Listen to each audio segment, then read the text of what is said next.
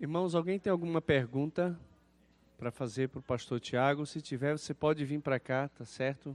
Que nós vamos fazer essas perguntas. Nós temos uma aqui, pastor, que é colocado o seguinte: se a aliança é feita com a casa de Judá e a casa de Israel, é, da nova aliança, como nós podemos participar da nova aliança já que somos gentis? Cenas do próximo capítulo. Então, quem ficar aqui para ver, entenderá. a gente vai uh, fechar agora a nova aliança e eu vou começar a tratar sobre as promessas que o Antigo Testamento faz para os gentios, que vai culminar então nos no gentios também desfrutando da nova aliança, assim como Israel, tá bom?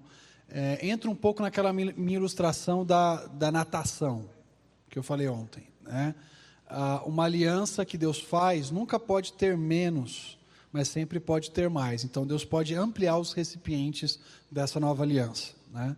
de Judá, de Israel, para incluir os gentios também, como acontece ah, mais claramente no Novo Testamento e como o Antigo Testamento já previa, né? Alguns gentios se beneficiando, eh, sendo chamados inclusive de meu povo pelo próprio Deus bem forte. A gente vai ver alguns trechos de Isaías, tal, que já previam, já indicavam isso daí, tá bom? Então não vou adiantar a, a, a próxima, as próximas cenas aí. É, não, não, é nada. Ah, no, no, em Jeremias 31, é, ele diz o seguinte: Para tirar da terra do Egito, porquanto eles anularam a minha aliança. Uhum. Ele se refere à aliança dos, às Mosaico. alianças é, é, do, do, dos seus pais, né? Quais? Ah, Quais 31. pais? É, de, de, aqui, ó. Eis aí que vem dia do Senhor, eles firmaram nova aliança com a casa de Israel e com a casa de Judá. Não conforme a aliança que fiz com seus pais, no, é, no dia em que os tomei pela mão, para os tirar da terra do Egito, porquanto eles anularam a minha aliança. Então não, é, não, são todas, é apenas uma, né, quando ele sim, tirou do Egito. Mas a, a ah. pergunta que eu, que, eu, que eu quero fazer é justamente essa. Esses ah. termos anularam, quebraram a minha aliança, anularam. E, e, uhum. e, quando você vai ver aqui o significado, é tornaram nula. É, há em outros textos, eu, eu, pergunto porque eu não conheço, mas há em outros textos, esses outros, é, é, é esse termo anularam relativo a outras alianças dessa forma, de forma que a gente não poderia ler é, de forma literal esse termo anularam as minhas alianças? Ficou claro a pergunta? Eu, eu acho que sim. Ah, quando, quando, quando a gente fala das outras alianças, tá, é, a gente pode pensar além dessa mosaica, porque nesse caso é uma mosaica. Na davídica e na abraâmica, a gente não tem esse elemento. Ah, a mosaica ela pode ser quebrada ou anulada exatamente pelo fato dela ser condicional. Por que, que a mosaica Deus pode falar isso? Eles quebraram a minha aliança. Porque é, o anularam, né? A, a, ideia básica é que a parte de Israel não foi cumprida. Né? A ideia básica é que havia uma aliança bilateral, condicional, claramente estabelecida aí em Levítico 26, Deuteronômio 28, se vocês obedecerem, então eu abençoarei, se vocês obedecerem, então eu amaldiçoarei. Então, as maldições, nos tratados antigos, é exatamente por isso que eu tenho enfatizado muito com vocês e dados muitos dado alguns exemplos, perdão, sobre tratados do Antigo Oriente Próximo, porque eles precisam guiar o nosso contexto cultural aqui da leitura dessas alianças, que era a forma como as pessoas entendiam o, seu relacionamento umas com as outras, inclusive o, relacionamento com o próprio Deus. Né? Então, no caso de uma aliança bilateral ou condicional, o descumprimento do vassalo, a quebra por parte do vassalo da aliança, geraria as maldições. Então, Deus está olhando em retrospectiva e dizendo: por que vocês estão aqui no cativeiro? Vocês estão aqui no cativeiro porque vocês quebraram a minha aliança e essas maldições sobrevieram a vocês. Agora, quando nós temos uma aliança incondicional como a aliança abraâmica, não tem como Deus falar, ah, vocês quebraram a aliança abraâmica, porque já está estabelecida lá atrás. Né? E, não, e não se impõe uma condição a Abraão ou aos seus descendentes para que esse direito lhes pertença. Né? A mesma coisa a aliança davídica. Né? O que nós temos na aliança davídica é Deus dizendo: Eu jamais vou retirar o meu hesed, o meu amor leal. É uma palavra muito forte para expressar o amor que Deus tem, aquilo que Ele promete, aquilo que Ele garante na aliança que Ele faz ah, com os seres humanos. Naquele caso ali, com o próprio Davi e os seus descendentes. Então, eu não vou quebrar essa aliança aqui. Né? O direito ao trono, à dinastia, é permanente, ainda que eu os discipline pela desobediência. Então, é, não tinha também como os filhos de Davi uh, anularem a aliança davídica, porque ela, por natureza, é incondicional. Né? Como é, estudiosos das duas vertentes, né, sejam, é, seja uma vertente mais de, descontinuistas ou, ou, ou, continuista, vão observar, olha, essa aliança realmente ela tem todas as características de uma aliança incondicional. Então, você tem muito disso, né? Você pega, uh, eu estava lendo hoje no, o, o, próprio Michael Horton, ele estava dando exemplo de um, de um grande rei da cidade de Ugarit. Ugarit era uma cidade importante na Síria, ali por volta do século XV, XIV a.C., né? E, o, e o rei Jugarite diz assim: Olha, eu vou tomar as terras do, do, do rei tal e vou dar para aquele outro essas terras. E essas terras que eu vou dar para esse outro uh, pertencerão a ele para sempre, e ninguém poderá tomar deles, dele. Né? Essa aqui é uma aliança de concessão real. Ele está dando e não está impondo uma condição. Estou né? dando para esse outro rei aqui e ninguém vai poder tomar. Ele está garantindo isso. Então, como a davídica e a abrâmica tem essa característica, as duas, ah, não tem como o vassalo quebrá-la, porque é uma concessão, é uma doação. Né? Daí chamar-se de aliança de doação real, de concessão real, diferente é, de suzerania e vassalagem. Que, vocês querem ver um, um exemplo de suzerania e vassalagem? É só pegar ah, o, o, livro que o, que o Dr. Douglas ah, Wiseman escreveu, chamado é, Os Tratados de, é, de Vassalagem de Esaradon, seria essa tradução. Né? Ele pega os tratados que estão lá no Museu Britânico e analisa esses elementos, e você vai perceber que tem muitos elementos semelhantes à aliança mosaica. É, que, era uma, que era um tipo de aliança condicional. O vassalo tinha que obedecer para poder ser abençoado e sofreria as consequências caso quebrasse o compromisso. Tá bom? Então, percebam, nós não estamos partindo de uma construção do século XVII, de um sistema do século XVII, nem estamos passando de, de uma construção do século XIX. Né? 19, isso, 19. Estamos partindo de uma construção daquela época. Como é que as pessoas viam as alianças, os compromissos e assim por diante. Então, vamos trabalhar com a teologia bíblica e depois a gente faz essa, esse link, tá bom? Tá claro? Porque nas outras a gente não tem essa anulação mas na mosaica sim, porque você tinha uma condição do vassalo de obediência.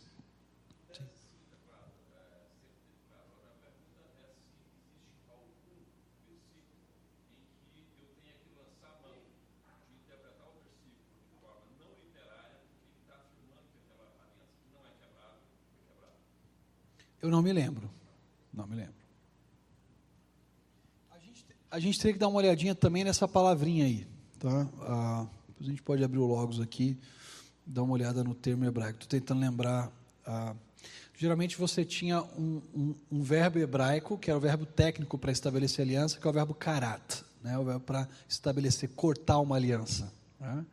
Por que, que ele usa o verbo cortar? A gente vai lembrar do corte dos animais, a divisão dos dois passando no meio, né? que a gente falou daquele ritual de ontem. Né? Provavelmente daí vem a ideia do cortar a aliança. Né? Ah, você também tinha alguns termos específicos para a quebra dessa aliança. Né? a gente precisa dar só uma olhadinha depois no, no, no termo lá de Jeremias 31, 31 e 32. Né? Mas eu não me recordo de uma aliança incondicional sendo tratada como anulada ou rompida de modo definitivo. Tá? Que eu me lembro. Hã?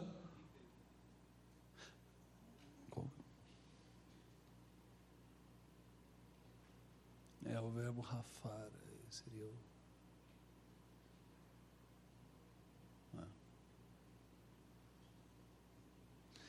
É, é parar.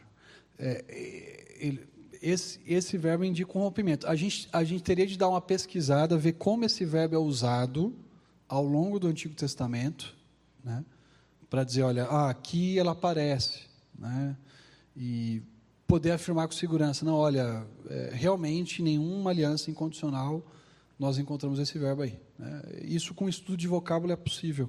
Eu posso dar uma olhadinha, inclusive, eu me comprometo a dar uma olhada nesse verbo e ver as ocorrências, a gente conversar. Ele aparece num grau que é um grau causativo aqui, um grau em, em que Israel é responsabilizado por fazer aquilo, por quebrar, por anular essa aliança, tá bom? Mas eu me comprometo a dar uma olhada nisso, tá joia? Legal. Mais perguntas, questões aí que são, são importantes aí. Eu tenho duas perguntas, eu não sei se é melhor fazer uma, você responde depois faz outra. Pode fazer as duas, tá bom. Tá. Não, é, a primeira é mais simples, então. É, a primeira é. Eu queria, gostaria de saber se a aliança de Davi também teve algum símbolo marcante.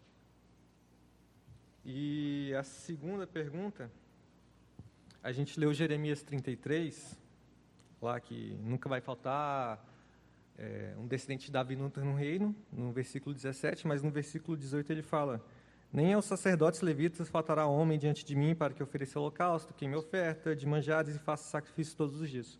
Então a pergunta é: até onde que. Aí eu não sei se vai, vai continuar, né? Até onde que essa nova aliança é, anula, vamos dizer assim, a de Moisés? Ah, quanto à primeira pergunta, essa foi uma pergunta que me fizeram. Ah, no come começo desse ano, foi acho que em março também, porque como nós mencionamos que toda aliança, em geral, as alianças elas têm um símbolo, a de Davi parece não ter um, um símbolo visível, né?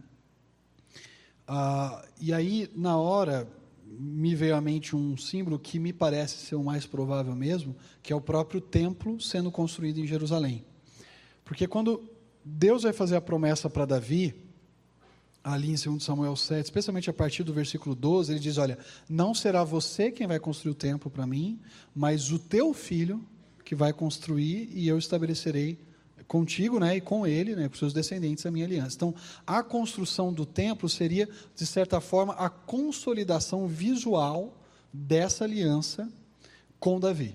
Né? Então você tem um elemento simbólico, um elemento visual ali, que é o, o templo, em que quando Salomão está, inclusive, consagrando aquele templo junto com o povo, ele vai fazer uma retrospectiva histórica em a 1 Reis capítulo 8 e vai dizer: olha, Deus não deixou de cumprir nada daquilo que ele prometeu para o meu pai. Dê uma olhada aí, 1 Reis 8, só.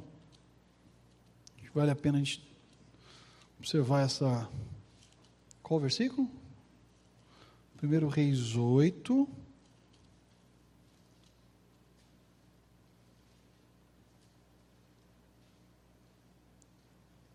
Vejam, versículos 17 a 20, tá? 1 Reis 8, 17 a 20. Ah, meu pai Davi tinha no coração o propósito de construir um templo em honra ao nome do Senhor, o Deus Israel. Mas o Senhor lhe disse: Você fez bem em ter no coração o plano de construir um templo em honra ao meu nome. No entanto, não será você que o construirá, mas o seu filho que procederá de você, e ele construirá o templo em honra ao meu nome.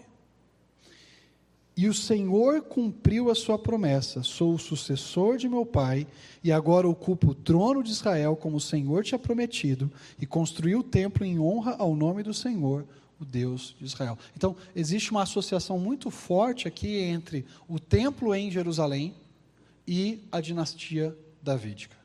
Né? Deus cumpriu o que ele prometeu para o meu pai. O que, que ele prometeu? Que o sucessor dele sentaria, que o filho dele se assentaria no trono, seria o seu sucessor no trono, no caso aqui Salomão, e que esse mesmo filho que seria o seu sucessor construiria o templo. Então, existe uma relação muito forte entre as duas coisas. E a gente encontra alguns salmos fazendo essa, essa ligação, se não me engano, o Salmo 78 também faz um pouco dessa ligação da dinastia davídica com ah, o templo em Jerusalém. Né?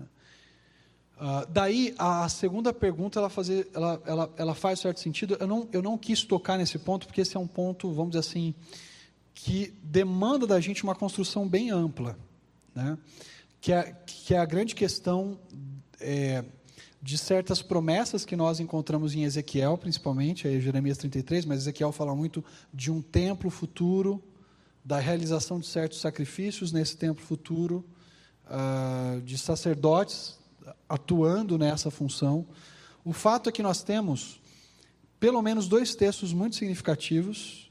O primeiro deles é aquele texto em que Finéias, tomado de zelo pelo Senhor, mata ah, aquele, aquele israelita que estava tendo relação com a, com a midianita, né, e cessa a ira do Senhor, e Deus faz uma aliança, é, chamada de aliança de sal, aliança de paz ali com Finéias, que é uma aliança perpétua em relação ao sacerdócio, e em Malaquias ele vai retomar e vai mencionar de novo essa aliança. Ah, o que nos sugere, então, que essa aliança específica em relação ao sacerdócio demandaria certo cumprimento lá na frente. Não por causa da aliança mosaica, não. Por causa do, do compromisso de Deus com essa família sacerdotal. Né? E aí faz sentido a gente ligar o reino davídico com ah, certos atos litúrgicos num templo futuro. Né? Aí você pode perguntar, mais templo, sacrifício tal. Uma das coisas, só para a gente pensar, porque eu não quero entrar agora nisso, senão a gente vai fugir da sequência que eu quero traçar aqui das alianças e tudo mais. A gente pode até, talvez, discutir isso no último dia com um pouco mais de calma, mas é, é algo um pouco complexo. Uma coisa que a gente tem que pensar é que é o seguinte: quando a ceia do Senhor ela é estabelecida, tá, tanto nos sinóticos quanto quando Paulo vai fazer a rememoração lá em 1 Coríntios 11, a ceia do Senhor ela é celebrada até que o Senhor retorne. Então você não tem é, a partir do retorno do Senhor, mas ah, o elemento simbólico da ceia rememorando o seu sacrifício. Então, uma, uma das compreensões daqueles que, que veem esse futuro, possível futuro reino milenar, com também a reconstrução de um templo e tudo mais, e, e, a realização do sacrifício, é que esses sacrifícios teriam um papel de não de realizar uma expiação pelos pecados, porque o sacrifício de Cristo foi pleno nesse sentido, mas de rememorar ou de relembrar de maneira simbólica aqui, o sacrifício que o Senhor Jesus já realizou. Né? Não mais para expiação de pecados. Existe um elemento aí também físico, material, na questão, por exemplo, no, no antigo Israel, o tabernáculo era espiado. Uma pessoa que cerimonialmente estava impura tinha lá que passar pelo processo de purificação. E a grande pergunta que fica é: uh, se no reino de Jesus tudo vai ser restaurado, e vai ser restaurado também no seu aspecto material, será que esses sacrifícios não teriam não uma função de perdoar pecados ou de limpar a consciência, porque a consciência de todo mundo está limpa pelo sangue de Jesus, estamos perdoados, fomos aceitos pelos méritos de Cristo, mas um elemento meramente cerimonial e ritual para a participação da adoração ali. Então, é uma questão que fica, só que a gente teria que trabalhar, por exemplo, e não, a gente não tem tempo aqui o suficiente, porque a gente está discutindo um tema mais específico, é, Temas como pureza e impureza no antigo Israel, a ideia, a importância que a santidade tinha, não, não apenas no, no, no nível, no âmbito espiritual, mas também no âmbito físico. Né? Por que, que, por exemplo, muita gente lê errado né, a, a questão de certos tipos de alimentos? Né? Por que, que, ah, por que, que Israel, por, por exemplo, não deveria comer carne de porco. Muita gente fala, ah, para evitar teníase, né? não, não vai pegar tênis. Então, não é esse o ponto. O critério que Levítico 11, por exemplo, estabelece é a, é a questão de ruminar e de ter a pata fendida. Né? Por quê? Ele está seguindo o critério dos animais que eram oferecidos sobre o altar. O boi e a ovelha tinham essa característica. Né? E, portanto, to, qualquer animal puro que o israelita comesse deveria seguir o tipo de critério dos animais que iam para cima do altar também tinham que ruminar e ter a pata, e até a pata fedida. Então, tem um elemento didático aqui nesse aspecto físico, mostrando que a santidade de Deus, ele, ela não dominava apenas o âmbito espiritual, mas também a vida material da nação, inclusive aquilo que ela comia. Um sacerdote, naquela época, se você pegar. Agora, tem que lembrar aqui se é Levítico 21, 22, 20, alguma coisa ali, acho que é o 20. Por exemplo, um sacerdote que tivesse problema de visão, né, que tivesse algum parte de um membro faltando, ele não poderia atuar dentro do santuário. Porque o conceito de santidade no antigo Israel implicava um conceito de completude. Ser santo é ser inteiro, é ser integral. Né? E alguém que tivesse um problema de visão como eu tenho, mesmo sendo da família de Levi, de Arão, não poderia atuar. Porque o sacerdote que entrava ali no, santo do santo, no lugar santo, perdão, é, ele tinha que tipificar na sua, no seu próprio físico o conceito de santidade. Então, santidade no antigo Israel tinha a ver com seguir um padrão que Deus havia estabelecido e tudo que fugia do padrão era impuro, e tinha a ver com completude, com integridade. Uh, você não pode misturar padrões. Por que, que, por exemplo, no antigo Israel você não podia ter dois tipos de semente plantadas no mesmo lugar? Porque você não podia confundir os padrões. Você não podia ter o mesmo tipo de tec... é, dois tecidos diferentes para formar uma roupa, porque estava confundindo padrões diferentes. Tem que ser um padrão só. A confusão de padrões fere a santidade. A santidade implica integralidade.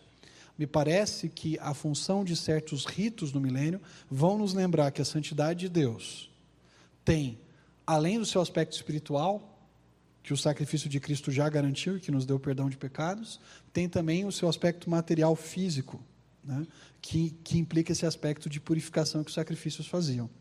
Então, mas é um tema muito, muito complexo. A gente teria que ter aí, sei lá, pelo menos uma noite para conversar. Mas só adiantando. Por isso, o sacerdócio, eu não creio que ele está vinculado à lei mosaica. Ele está vinculado ao compromisso de Deus com Finéias. E ele, e ele vai estar tá vinculado com base naquilo que os profetas falam, não naquilo que Moisés estabeleceu. Vai ser conforme os critérios que Ezequiel estabeleceu, Jeremias estabeleceu, assim por diante. Tá bom? Mas aqui é só para deixar vocês com uma pulga atrás da orelha. Eu não estou é, dirimindo né, a questão. Ela está ela tá permanente aí, né? Ok. Você ia perguntar? Não, não. Hã? Desistiu? Não, pode perguntar, gente. Vamos, vamos bate-papo. Quebra um pouco também só né, da palestra, não? Tá bom. Sim, pode. Opa, por favor. Primeira parte da minha pergunta já foi feita pelo irmão Gadelha acerca do símbolo da aliança davídica. Eu me lembro do símbolo da aliança é, abraâmica, que é a circuncisão.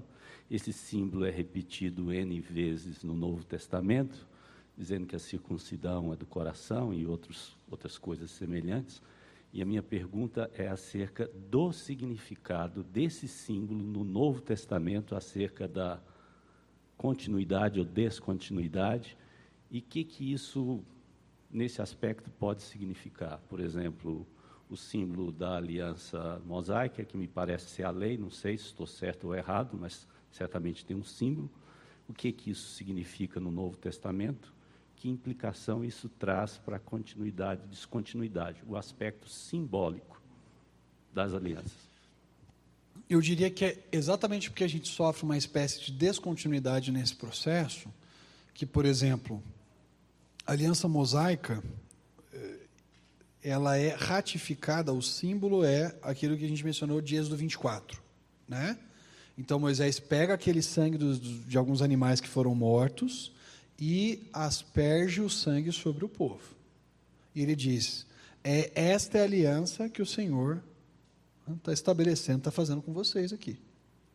Nesse sentido, há uma certa continuidade com aquilo que Jesus vai fazer, por exemplo, na nas, na última ceia.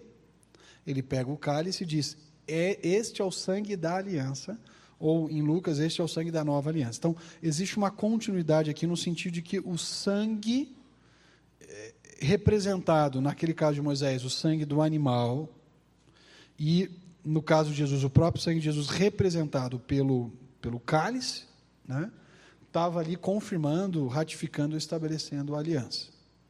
Por outro lado, há uma certa descontinuidade. Né? Ah, e isso tem a ver com a, a forma básica da manifestação do povo de Deus em cada período. Então, com Israel, a gente não tem dúvida de que tinha um elemento espiritual, mas tinha um elemento étnico. Eles eram descendentes físicos de Abraão. E aí a circuncisão fazia muito sentido. Né? Porque era o meio pelo qual eles iam, né? era, era símbolo no local onde eles se reproduziriam e onde a semente teria sua sequência. Na nova aliança, a gente vai falar um pouco mais sobre ela aqui no Novo Testamento, a gente vai desdobrar mais nos, nos slides sequenciais.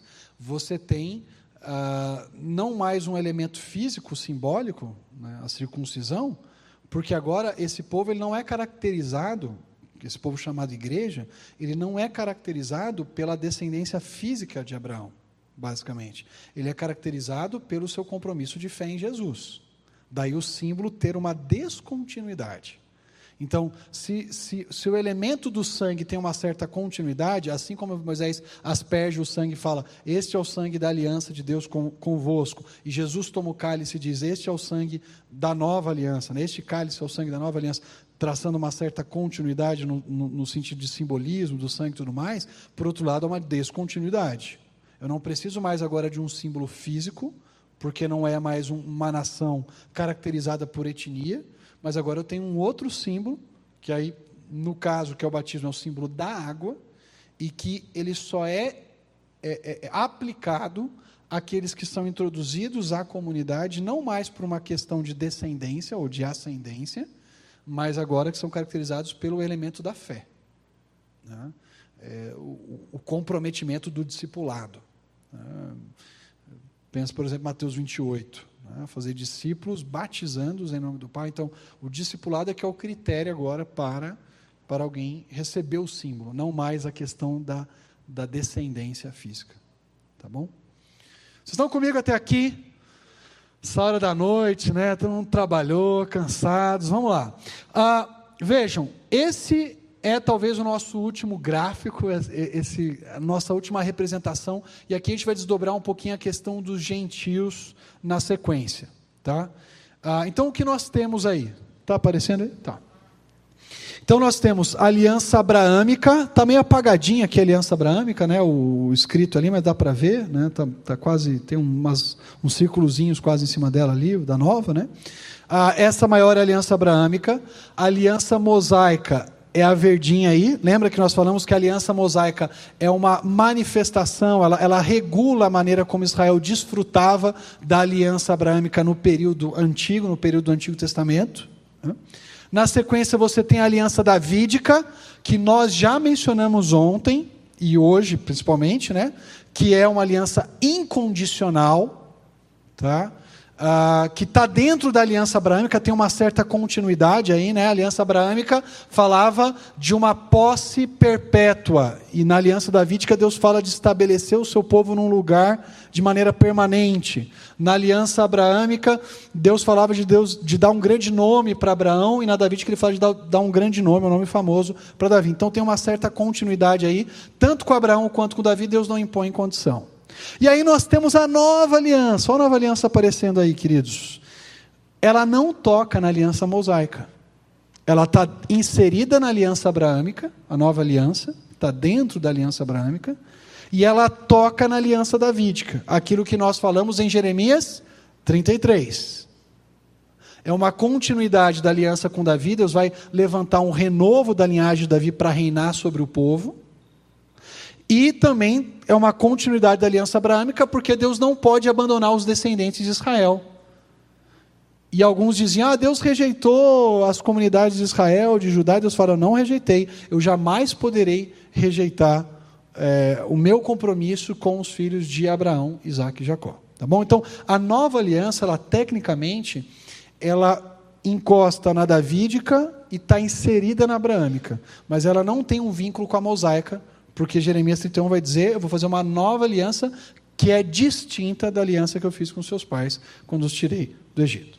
Ok, então vamos ver aí alguns elementos de continuidade e descontinuidade da nova aliança com, com as demais.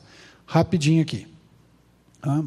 Então, primeiro ponto que a gente precisa destacar é esse aspecto da descontinuidade. Enquanto que na aliança mosaica você tem uma ênfase basicamente nas bênçãos materiais, como nós já mencionamos, prosperidade, fertilidade, vitória militar e tudo mais, na nova aliança você tem uma ênfase espiritual, incluindo também elementos materiais. Então, as duas, os dois tipos de bênçãos estão presentes. Novo coração, é, perdão de pecados, mas também uma restauração à terra, segurança na terra e assim por diante. Então, a mosaica era basicamente material, a nova aliança combina elementos espirituais e materiais. Tá? Aí surge uma questão aqui para nós. Bom, se a nova aliança fala de elementos espirituais e materiais como bênçãos que Deus derramaria sobre o seu povo, será que Deus, como ele já sancionou, já confirmou a sua nova aliança por meio de Jesus, será que agora a gente só desfruta ou só vai desfrutar dos elementos espirituais e os elementos materiais se cumpriram totalmente em Cristo? Essa é, é uma pergunta que, que fica, porque Jesus já estabeleceu a nova aliança e a gente continua vendo um povo de Israel desobediente, um povo que já saiu, já voltou para a terra, um povo que não tem o seu coração ainda totalmente convertido ao Senhor. Será que Deus ainda tem coisa para cumprir com esse povo? E aqui eu vou citar uh, o Robert Salsi, uh, um professor de teologia, em que ele observa algo muito interessante para nós aqui. Que o cumprimento das bênçãos espirituais no presente não anula esse cumprimento não anula um cumprimento futuro das bênçãos materiais.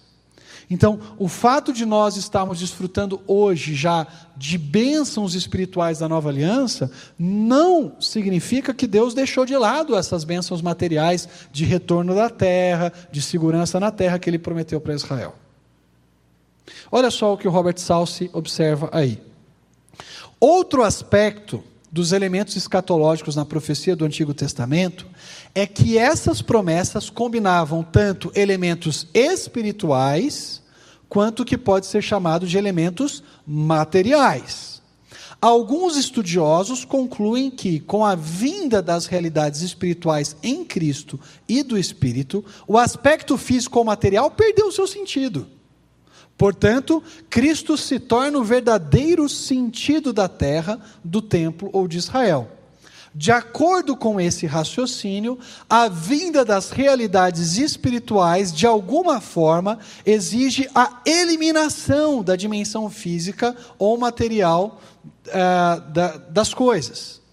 Mas a ideia de que uma mudança do material para o espiritual implica um genuíno progresso na história da salvação soa suspeitosamente platônica. O que o Robert Salz está dizendo assim, olha, na perspectiva da história da redenção, não é apenas o aspecto espiritual que é bom e que Deus cria com perfeição e, e, e, e enche da sua bondade, da sua beleza e da sua verdade o aspecto material também é bom. Quando nós olhamos, por exemplo, para aquilo que Deus fez em Gênesis 1, quando ele cria, quando ele faz separação entre as águas embaixo, de, cima do firmamento, embaixo do firmamento, separa a terra seca uh, das águas, cria os animais, assim por diante, cria os seres humanos, cria todo esse mundo material em que nós vivemos. A conclusão de Deus ali em Gênesis 1, 31 é: e viu Deus que tudo era muito bom. Então, uma teologia, o Robert Salles está dizendo aqui, uma teologia que diz: olha, é, esses aspectos materiais já não têm mais tanta importância, tal, porque a gente já está desfrutando dos aspectos espirituais. É uma teologia que soa suspeitosamente platônica, porque a teologia bíblica sempre afirma a bondade, não apenas dos elementos espirituais, mas também dos materiais, o que exige um cumprimento ainda futuro desse aspecto material que Deus prometeu. Quem tratava o aspecto material como negativo, como algo ruim, como algo sem importância, eram justamente os gregos, a filosofia platônica, onde a matéria é basicamente má e o espírito é que é bom. Lembra do problema do gnosticismo, no primeiro, no, especialmente no final do primeiro século e começo do segundo? Está lá presente, por exemplo, na primeira carta de João, o gnosticismo que a gente chama de gnosticismo incipiente os caras não conseguiam afirmar que Jesus veio em carne, porque para eles a carne é má. Como é que, se Jesus ele é divino, como é que ele pode assumir a, a forma humana?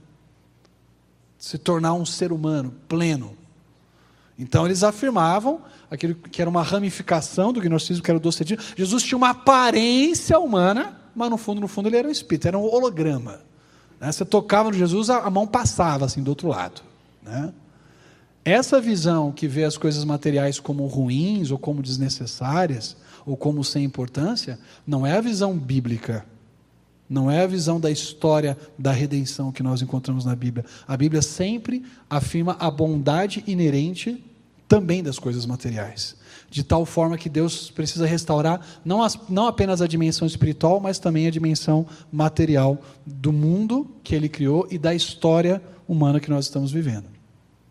E aqui é um ponto interessante.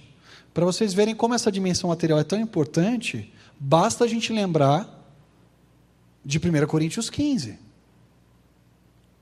Paulo vai escrever para aqueles irmãos, dizendo: Olha, Deus não apenas vai redimir o nosso espírito, Ele também vai redimir o nosso corpo e vai nos ressuscitar dos mortos. E vai nos dar vida e vai restaurar o nosso corpo. Então, existe uma importância na dimensão material. Que quando nós dizemos assim, ah, não, tudo isso já se cumpriu em Jesus, não vai ter mais importância, a gente não precisa aguardar mais.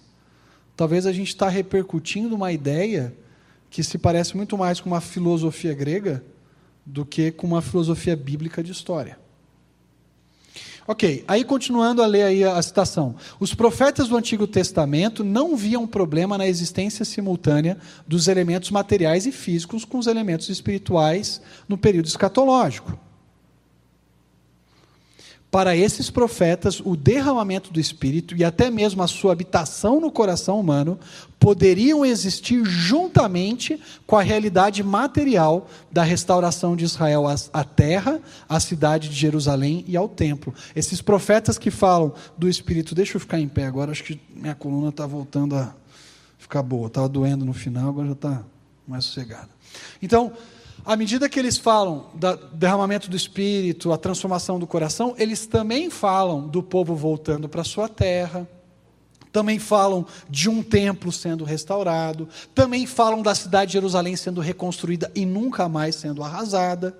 Então, para os profetas do Antigo Testamento, eles estão vendo essa nova aliança de uma perspectiva em que Deus restaura não apenas o, o coração do povo e transforma esse coração, mas Deus restaura também a condição material e física dessa nação que estava arrasada. Olha só o que o sol se continua dizendo aí. Ah, ainda que as novas realidades espirituais tenham trazido mudanças, essas mudanças evidentemente não descartam a realidade e a importância do aspecto físico no plano escatológico de Deus. A presente era da igreja, com sua falta de ênfase nas realidades físicas, lugares específicos ou descendência física. Nós não temos uma terra, né? nós não reivindicamos uma terra. Não, o Brasil vai ser de Jesus. Não, o Brasil é uma nação que, que ela tem pessoas de Jesus e pessoas que não são de Jesus. Essa é a realidade que nós vamos viver até a consumação dos séculos quando Jesus voltar. Não deve anular essas realidades materiais no futuro. Todos concordam que a era presente é apenas inauguração e cumprimento parcial das profecias. Tanto continuistas como descontinuistas dizem. A nova aliança foi inaugurada. Nós já desfrutamos de parte da nova aliança. Nós temos o Espírito de Deus em nós. Nós temos o perdão de pecados. Mas ela ainda não foi consumada. Os descontinuistas vão dizer ela vai ser consumada num reino dentro da história ainda. Os continuistas vão dizer essa realidade material vai ser consumada em novos céus e nova terra. Então, aqui é uma certa concordância. Nós vivemos naquilo que é chamado em escatologia de já e ainda não. Já desfrutamos de algumas bênçãos da nova aliança, mas ainda não de forma completa. Mas como é que você chegou nessa conclusão? Aí nós precisamos ah, andar um pouco mais entender a questão dos gentios. Deixa eu só citar um textinho de Paulo para mostrar como essas expectativas em relação a Israel ainda aguardam um cumprimento futuro. Ah, vocês, vocês têm uma citação aí de Romanos 11, 25 a 31. Vale a pena vocês deixarem abertas uh, as Bíblias de vocês aí, em Romanos capítulo 11, porque pode surgir uma dúvida ou outra. Uh, então a gente pode até olhar para o contexto se surgir alguma dessas questões aí. Vejam, Paulo está falando da nação de Israel, e olha só o que Paulo diz aí em Romanos 11, 25 a 31, no que diz respeito a essa restauração da nação e tudo mais. Ele fala: Porque não quero, irmãos, que ignoreis este mistério, para que não sejais presumidos em vós mesmos, que veio endurecimento em parte a Israel, até que haja entrado a plenitude dos gentios. Então, Paulo está falando de um grupo aqui que ele chama de Israel, que está com seu coração endurecido. Nós não temos como chamar esse grupo de igreja, porque ele está retratando um grupo aqui que é, inclusive, uh, alguém que está com o coração duro que é inimigo né, do evangelho no momento presente.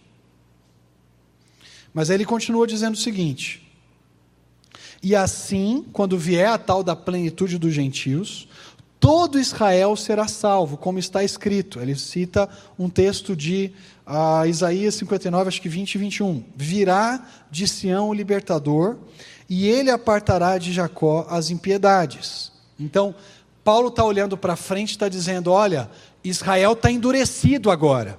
Eles estão resistentes, eles estão rejeitando, na sua grande maioria, o evangelho, ainda que alguns judeus estejam se convertendo. O próprio Paulo era um exemplo de um judeu convertido, mas grande parte do povo tinha rejeitado o evangelho. Quando chegar a plenitude dos gentios, vai se cumprir o que Isaías 59 diz: Virá de Sião o libertador, e ele apartará de Jacó as impiedades. Aí a nação como um todo vai experimentar aquilo que Paulo diz, ou que ele chama aqui de salvação. Todo Israel será salvo. Continuando, ele cita um outro trecho, além de Isaías 59, olha só as aspas aí na, no nosso slide ou na Bíblia de vocês. Esta é a minha aliança com eles quando eu tirar os seus pecados. Paulo aqui está fazendo alusão a Jeremias 31, a nova aliança. Ele está dizendo: olha, tudo bem, eu afirmei que nós já estamos desfrutando da nova aliança, mas tem coisa ainda por vir, tem coisa ainda para acontecer. Quanto ao evangelho, são eles inimigos por vossa causa. Ele não está falando da igreja aqui, a igreja não é inimiga do evangelho. A igreja é salva pelo Evangelho. O Evangelho é a base da existência da igreja. Ele está falando literalmente da nação de Israel. Quanto, porém, à eleição, eles são amados por causa dos patriarcas. Deus tem um compromisso com Abraão, Isaac e Jacó. E ele não pode anular esse compromisso. Paulo está lembrando da aliança abraâmica aqui, da aliança feita com os patriarcas porque os dons e a vocação de Deus são irrevogáveis. Deus não pode revogar aquilo que ele prometeu. Assim também, eu cortei um trechinho aí, vocês podem ler o trecho todo, sempre para caber tudo no slide. Assim também estes agora foram desobedientes, está falando de Israel, para que igualmente eles alcancem misericórdia à vista da que vos foi concedida. O trechinho que eu cortei é que, primeiro, os gentios estavam endurecidos e alcançaram salvação. E agora, esse trecho final, Paulo está dizendo, assim também com Israel. Eles estão experimentando um endurecimento presente, para que no futuro eles também experimentem salvação. Deus não abandonou as suas promessas. Deus não quebra o seu compromisso. Deus é fiel às alianças em que ele unilateralmente faz garantias, promete bênçãos, seja para Abraão, seja para Davi. Então, essa seria uma das primeiras implicações aqui para nós refletirmos. Né? Quando nós olhamos para as alianças, nós percebemos um Deus que é fiel, um Deus que vai trabalhando no seu relacionamento com a humanidade e que quer alcançar essa humanidade, e para isso estabelece compromissos, estabelece alianças com as quais ele se mantém fiel.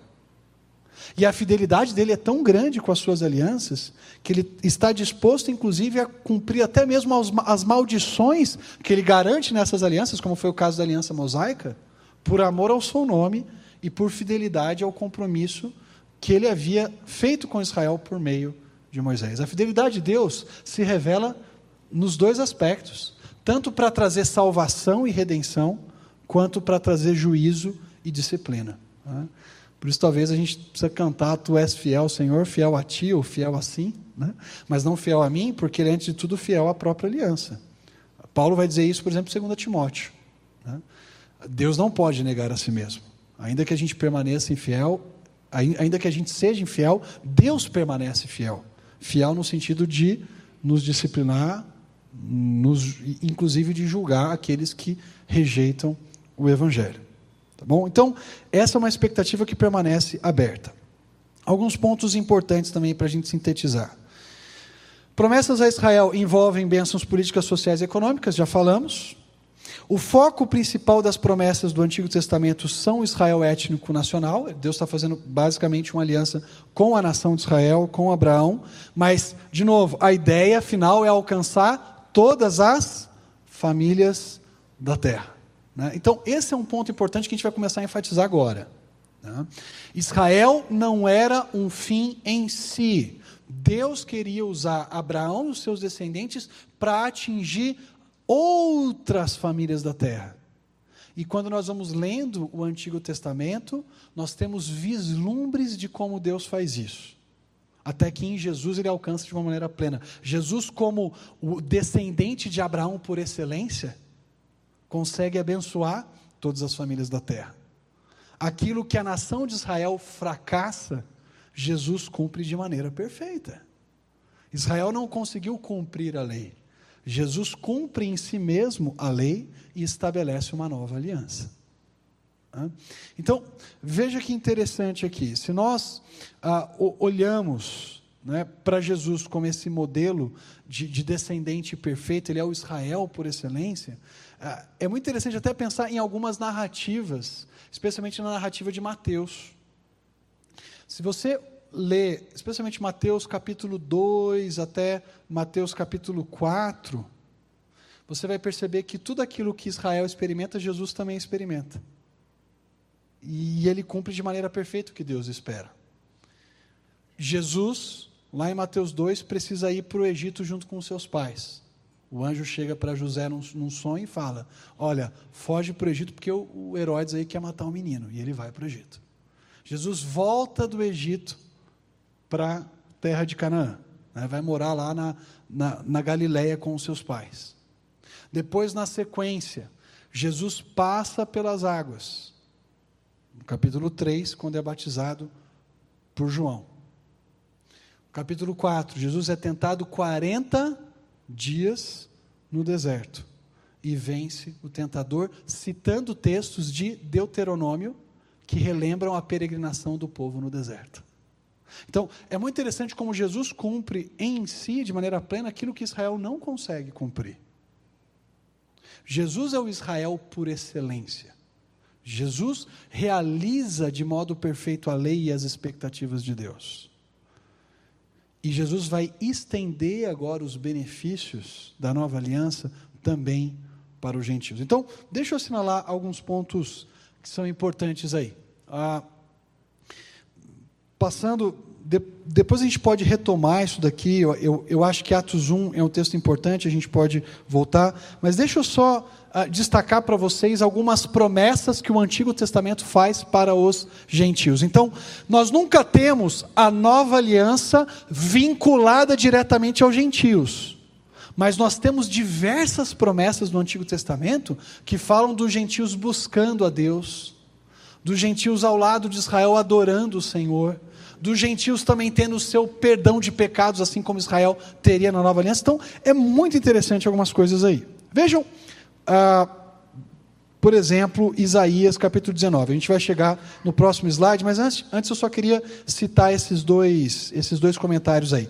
O primeiro é do Christopher Wright, ah, no livro A Missão de Deus, está em português esse livro, se eu não me engano, foi lançado pela, pela Vida Nova o Christopher Wright observa algo bem interessante. Ele diz: assim, sem dúvida alguma, havia um propósito universal na eleição de Abraão por Deus, e, portanto, uma dimensão universal para a própria existência de Israel. Israel, como povo, foi chamado à existência porque a missão de Deus era abençoar as nações e restaurar sua criação. Então, Deus queria alcançar as nações por meio de Israel. E aqui, só, só dois casos bem interessantes do Antigo Testamento são bem significativos nessa questão da aliança abraâmica. Nós temos o caso de Raabe, uma cananeia, que ao crer no Deus de Israel, ao confiar no Deus de Israel, é abençoada por meio dessa nação. Toda a sua cidade é destruída, mas ela e a sua família são preservados porque ela creu no Deus de Israel. Aqui nós temos um vislumbre dessa bênção de Deus por meio de Abraão, alcançando alguém que não era descendente étnico de Abraão. Vocês querem ver um outro exemplo? Livro de Ruth. Uma moabita que se converte ao Deus de Noemi, vai para a terra de Judá, para a cidade de Belém, e ali aquela moabita, viúva, sem filhos, é abençoada por Deus por meio de um judaíta, ou de um judeu, chamado Boaz, que se casa com ela, cumpre o seu papel de parente remidor e dá para ela um filho. Ela se torna parte daquele povo. O que nós tínhamos no Antigo Testamento, basicamente, era uma espécie de absorção. Né? As outras famílias da terra eram abençoadas ao se unirem a Israel. Nós vemos isso em Raabe, nós vemos isso em Ruth. Esse foi um ponto que talvez o profeta Jonas não entendeu muito bem, né? Ah, os assírios, aquele pessoal terrível que abre barriga de grávida, que empala a pessoa viva, né? que amontou a cabeça do, do, exército inimigo na frente da cidade destruída, eu vou pregar arrependimento para esse pessoal? Não. Eu prefiro fazer aquilo que eu fiz lá em 2 Reis 14, 25. Falar da, da, da ampliação das fronteiras de Israel. Ah, isso eu gosto de falar. Israel vai ter as suas fronteiras ampliadas. Mas pregar arrependimento para um povo pagão, isso eu não quero, não. Eles vão se arrepender, Senhor é um Deus misericordioso e não vai destruí-los. Né? Então, Jonas não percebeu que a missão de Israel não girava no, em torno do próprio umbigo. A missão de Israel era alcançar as outras nações. E aqui, então, quando nós começamos a olhar para os profetas, a gente percebe, opa, peraí, tem esperança para os gentios, tem esperança para as nações. E o Christopher Wright nos lembra muito bem disso. Vejam aí Isaías 50, é, 59, Isaías 19, que está projetado ah, no nosso PowerPoint. Vejam. Ah, eu, vou, eu vou ler já a citação do texto, tá? Ah, eu, de novo, eu, eu, eu, destaquei as partes principais, depois você pode ler o versículo 23, ele, ele só complementa o restante que está sendo ah, citado aí. Diz assim: O Senhor se dará a conhecer ao Egito, e os egípcios conhecerão o Senhor naquele dia. Lembra de, por exemplo, Jeremias 31? E haverá dias, né? e naquele dia. Né? Sim, eles o adorarão com sacrifícios e oferta de manjares e farão votos ao Senhor e os cumprirão. Ferirá o Senhor os egípcios, ferirá, mas os curará converter-se-ão ao Senhor e ele lhes atenderá as orações e os curará. Naquele dia, Israel será o terceiro, ou um, né, com os egípcios e os assírios, uma bênção no meio da terra. Israel vai ser uma bênção, porque até então não estava cumprindo bem o seu papel. Porque o Senhor dos exércitos abençoará, dizendo: Bendito seja o Egito, meu povo a Síria, obra das minhas mãos, e Israel, a minha herança. Queridos, a expressão meu povo é uma expressão que Deus vai usar no livro de Isaías para falar de Israel. Aqui ele está chamando o Egito de meu povo. A expressão obra de minhas mãos é uma expressão que Deus também vai usar para falar de Israel como seu povo, mas aqui ele aplica a, a Síria.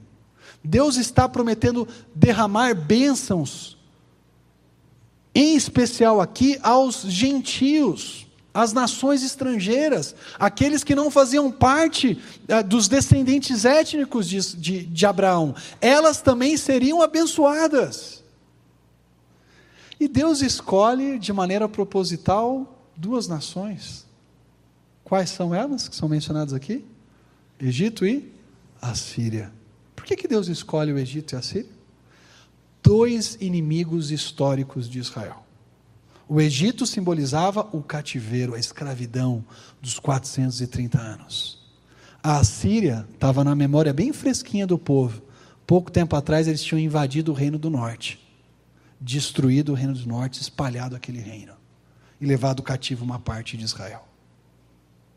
Deus pega esses dois povos, que historicamente representavam inimizade com Israel, e diz: Eu quero abençoá-los também. Eu quero alcançá-los também. Eles também vão me conhecer, e não apenas me conhecer, eles também vão me adorar. E a bênção de ser meu povo vai se estender de Israel para as outras nações. O Egito também vai ser chamado meu povo e a Síria obra de minhas mãos. Aqui a gente começa a perceber que os profetas já estão nos preparando para algo que vai acontecer lá na frente. A inclusão dos gentios também na nova aliança. Mas vamos continuar lendo. Tem mais bênção aí, pessoal. As bênçãos não acabam. Né? Aqui eu estou passando só um, um, texto de Isaías. Uh, vejam aí Zacarias, capítulo 2, versículos 11 e 12. Olha só o que Deus diz por meio de, Isaías, de Zacarias.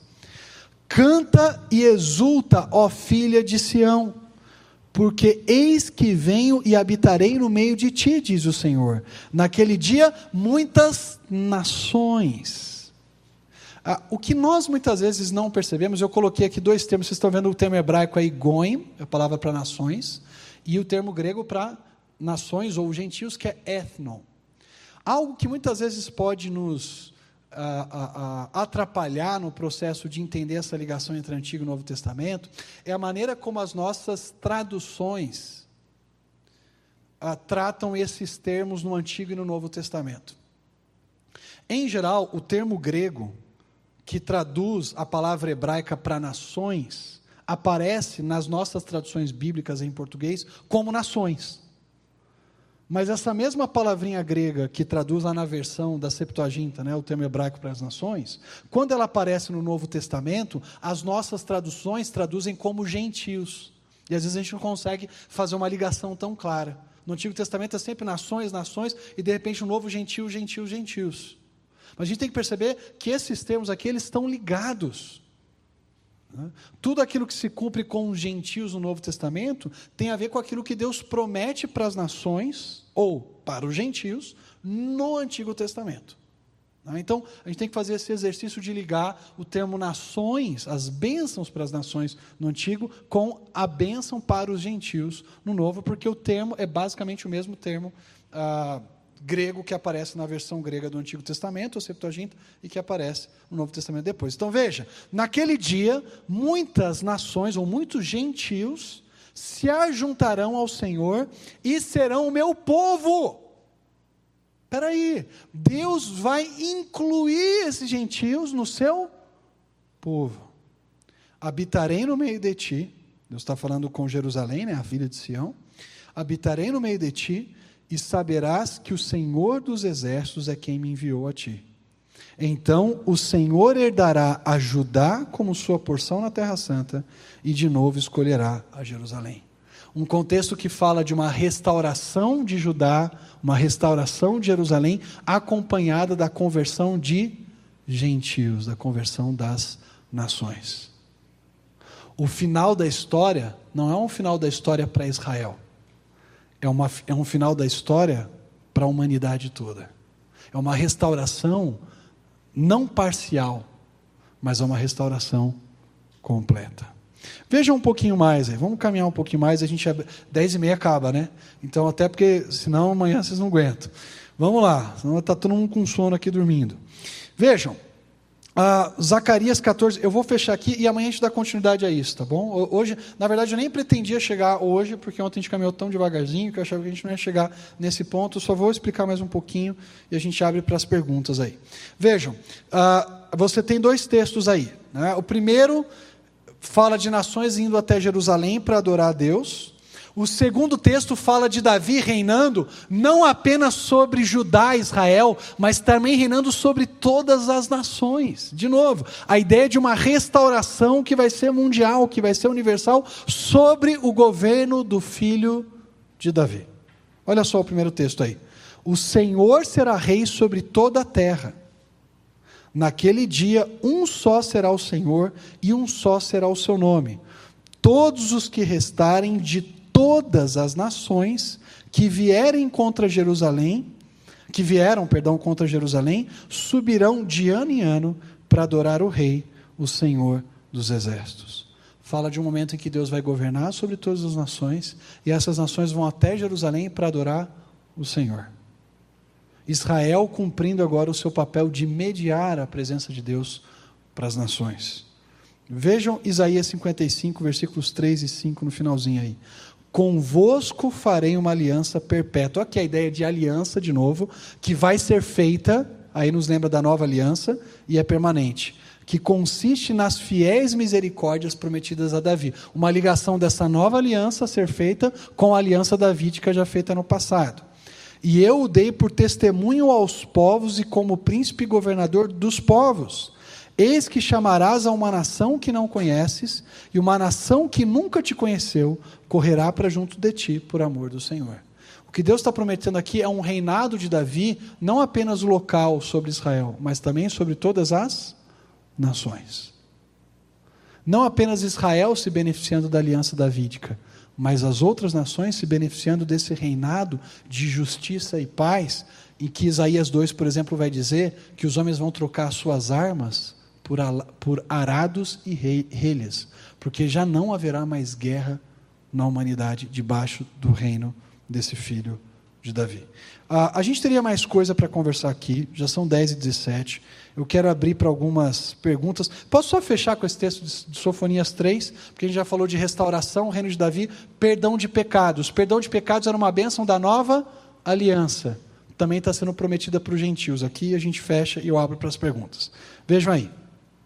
Esperai-me, pois, a mim, diz o Senhor, no dia em que eu me levantar por despojo, porque a minha resolução é ajuntar as nações e congregar os reinos, para sobre eles fazer cair a minha maldição e todo o furor da minha ira. Pois, pois toda esta terra será devorada pelo fogo do meu zelo. Então darei lábios puros aos povos, para que todos invoquem o nome do Senhor e o sirvam de comum acordo. Deus garantindo o perdão de pecados também para os outros povos, para as outras nações, para que eles possam invocar o nome do Senhor. Essa questão dos lábios puros nos lembra de um outro trecho do Antigo Testamento, não é? Lembra de Isaías? Senhor, eu sou um homem de lábios impuros e habito no meio de um povo de impuros lábios. Ai de mim! Né? E Deus usa essa figura dos lábios aqui para falar não mais da impureza, mas da pureza que as nações vão experimentar sendo purificadas, limpadas, como aconteceu com Isaías, lembra da brasa que é tirada do altar e que toca os lábios de Isaías, o anjo vai lá e toca. Deus diz: Eu vou fazer isso também com as nações, vou purificá-las, e elas me adorarão juntamente com Israel. Ok? Então a gente guarda as cenas dos próximos capítulos para amanhã, vamos falar mais sobre os gentios, entender como essa aliança aí uh, de Antigo e Novo Testamento é, se fecham, né? A nova aliança no Antigo e no Novo Testamento. Deixa eu sentar aqui agora. Ok, vamos lá. Temos uma pergunta aqui. Por que houve exigência de estrangeiros se circuncidarem? Israel deveria alcançar as demais nações, mas essa exigência era necessária? Em Êxodo 12, 48 diz: Porém, se algum estrangeiro se hospedar contigo e quiser celebrar a Páscoa ao Senhor, seja-lhe circuncidado todo homem, e então chegará a celebrá-la e será como natural da terra, mas nenhum incircunciso comerá dela. E ainda, quando os filhos de Jacó exigiu que os homens de Siquém se circuncidassem para aceitar um casamento com uma das suas filhas. Atos 15:1 mostra essa mentalidade em relação à própria salvação. Isso viria daí? Né? Se eles não se circundar, para ser salvo, teria que ser circuncidado. Então, ah, como elemento que a, que a gente percebe bem claramente, bem presente, na, ele, ele é estabelecido na aliança abraâmica, a questão da circuncisão. Né? Ah, no Novo Testamento, você percebe uma quebra, especialmente quando a gente olha para Atos 15, ah, na missão aos gentios, a discussão entre os, os presbíteros de Jerusalém e os apóstolos, devemos exigir a circuncisão dos gentios ou não? A compreensão é que a circuncisão ela, ela, ela termina quando termina a lei mosaica também. Então, embora a circuncisão tenha sido estabelecida como um sinal uh, inicial da aliança abraâmica, ele é base, ela, ela é basicamente caracterizada uh, ou, ou, ou, regulada pela aliança mosaica. Né? E ao terminar a aliança mosaica, entende-se também que o símbolo da circuncisão, o símbolo físico, torna-se também não mais obrigatório, porque um outro símbolo, ah, especialmente dois símbolos, vão substituir ah, o conceito de aliança, né? que seria o batismo e, e a ceia. Então, nesse sentido, o Novo Testamento percebe que o que, o que é central agora não, não é mais a circuncisão física, mas a circuncisão do coração. Né? O, o, termo a ser usado agora no Novo Testamento, em Gálatas assim por diante, é sempre da circuncisão do coração e não mais da circuncisão física. Né? Na época do, da, da, da antiga aliança, sim. Na época da aliança mosaica, sim, porque o, o gentio que se achegava a Israel, ele era absorvido pelo povo.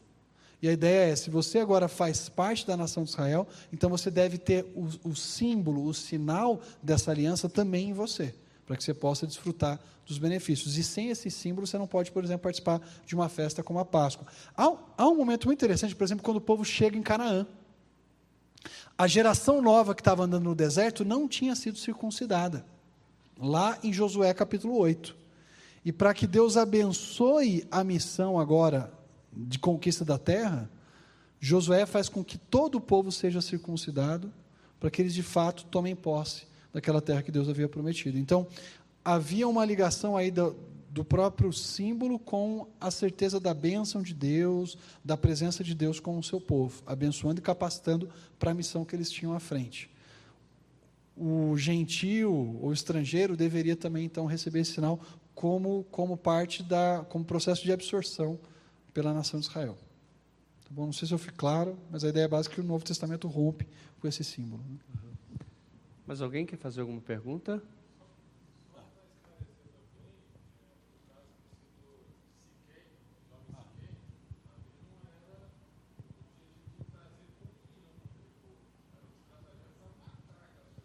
Isso.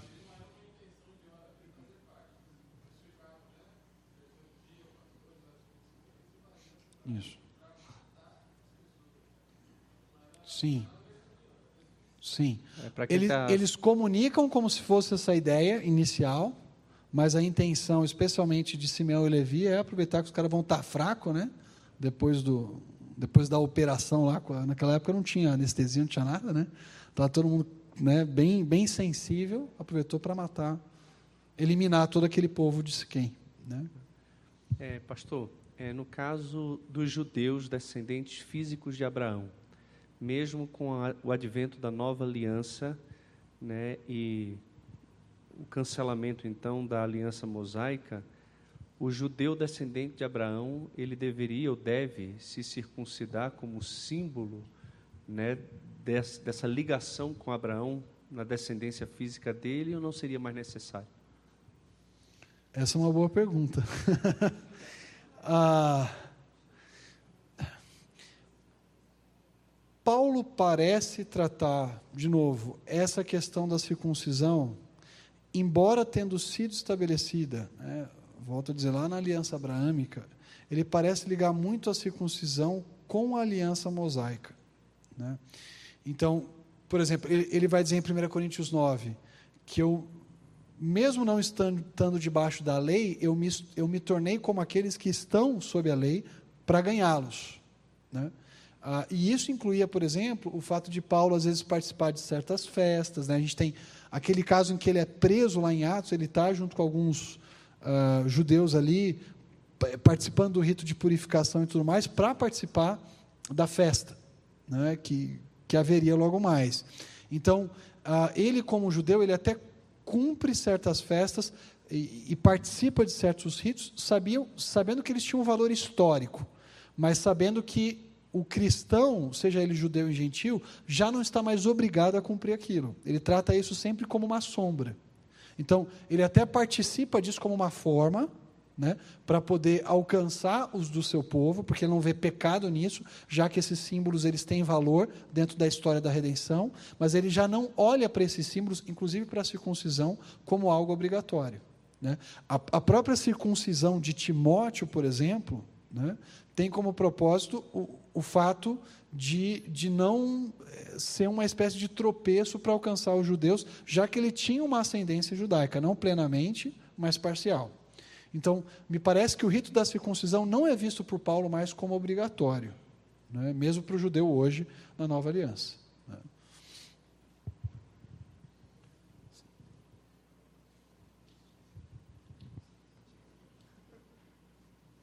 Boa noite, pastor. Boa noite. Nós sabemos que um dos motivos pelo qual o povo de Israel foi levado para o cativeiro foi justamente o fato deles tomarem homens e mulheres de outras nações na Cananeia e fazer uma misoginia, né? Eles se unirem a esses povos e, por consequência, se unirem à idolatria deles.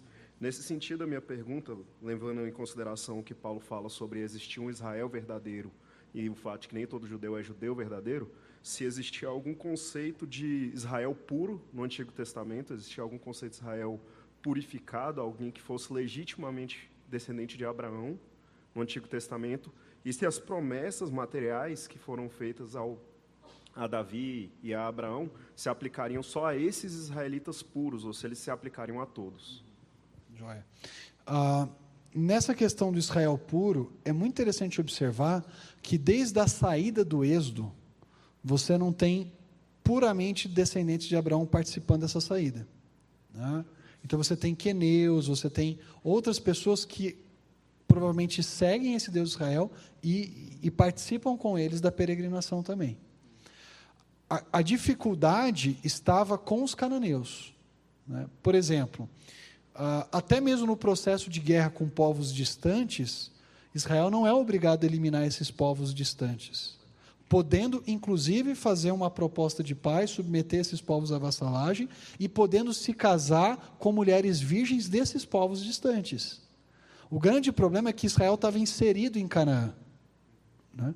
E, e, e permitir com que os cananeus vivessem ali, as mulheres cananeias vivessem, se casar com elas, implicava a assumir os costumes e as tradições religiosas desses povos que estavam ali, que poderiam ter grande influência sobre eles. Os povos distantes, você matou o povo lá e tudo mais, trouxe a mulher consigo, ela não tem mais esse poder de influência que uma mulher cananeia, cujo povo vivia ali no meio deles, teria sobre um israelita. Então, ah, é muito interessante que o, a ordem para eliminar todo mundo é dada em relação aos cananeus. Se você pega, por exemplo, legislação de guerra em Deuteronômio, quando se trata de nações distantes, há uma espécie de preservação desses povos, inclusive com uma possibilidade de tratado de paz e não de uma eliminação total, como acontece em Canaã. Tá?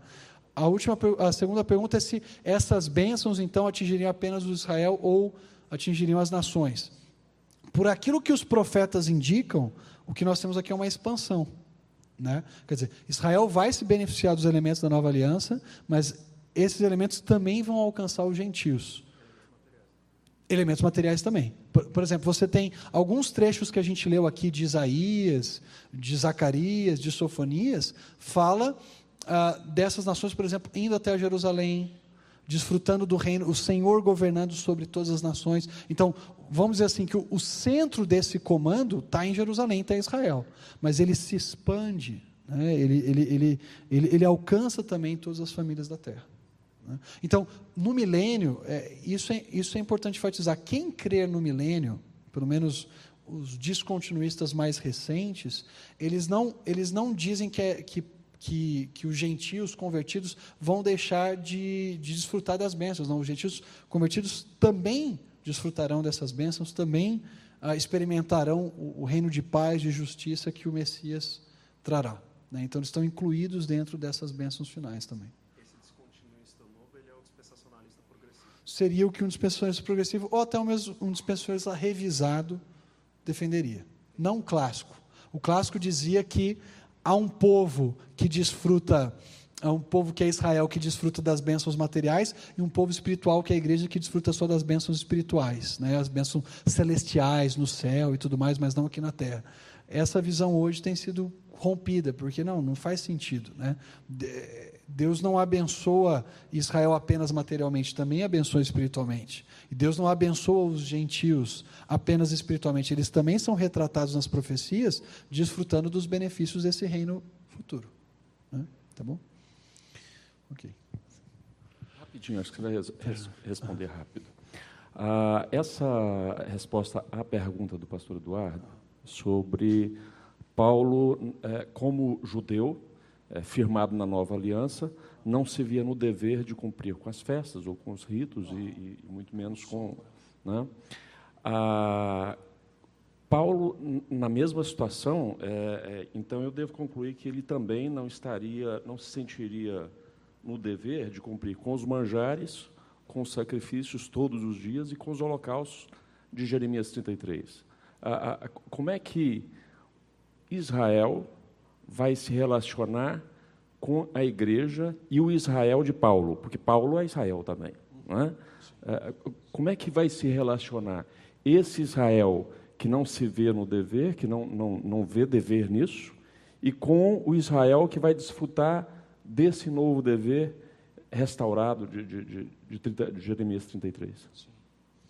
Ah, resumindo, eu vou, eu vou tentar desdobrar isso com mais tempo amanhã. Tá? Mas resumindo, o que eu diria, o Israel presente, né, Paulo claramente usa o conceito de Israel ali em Romanos 9, né, como realmente os descendentes físicos de Abraão. Né?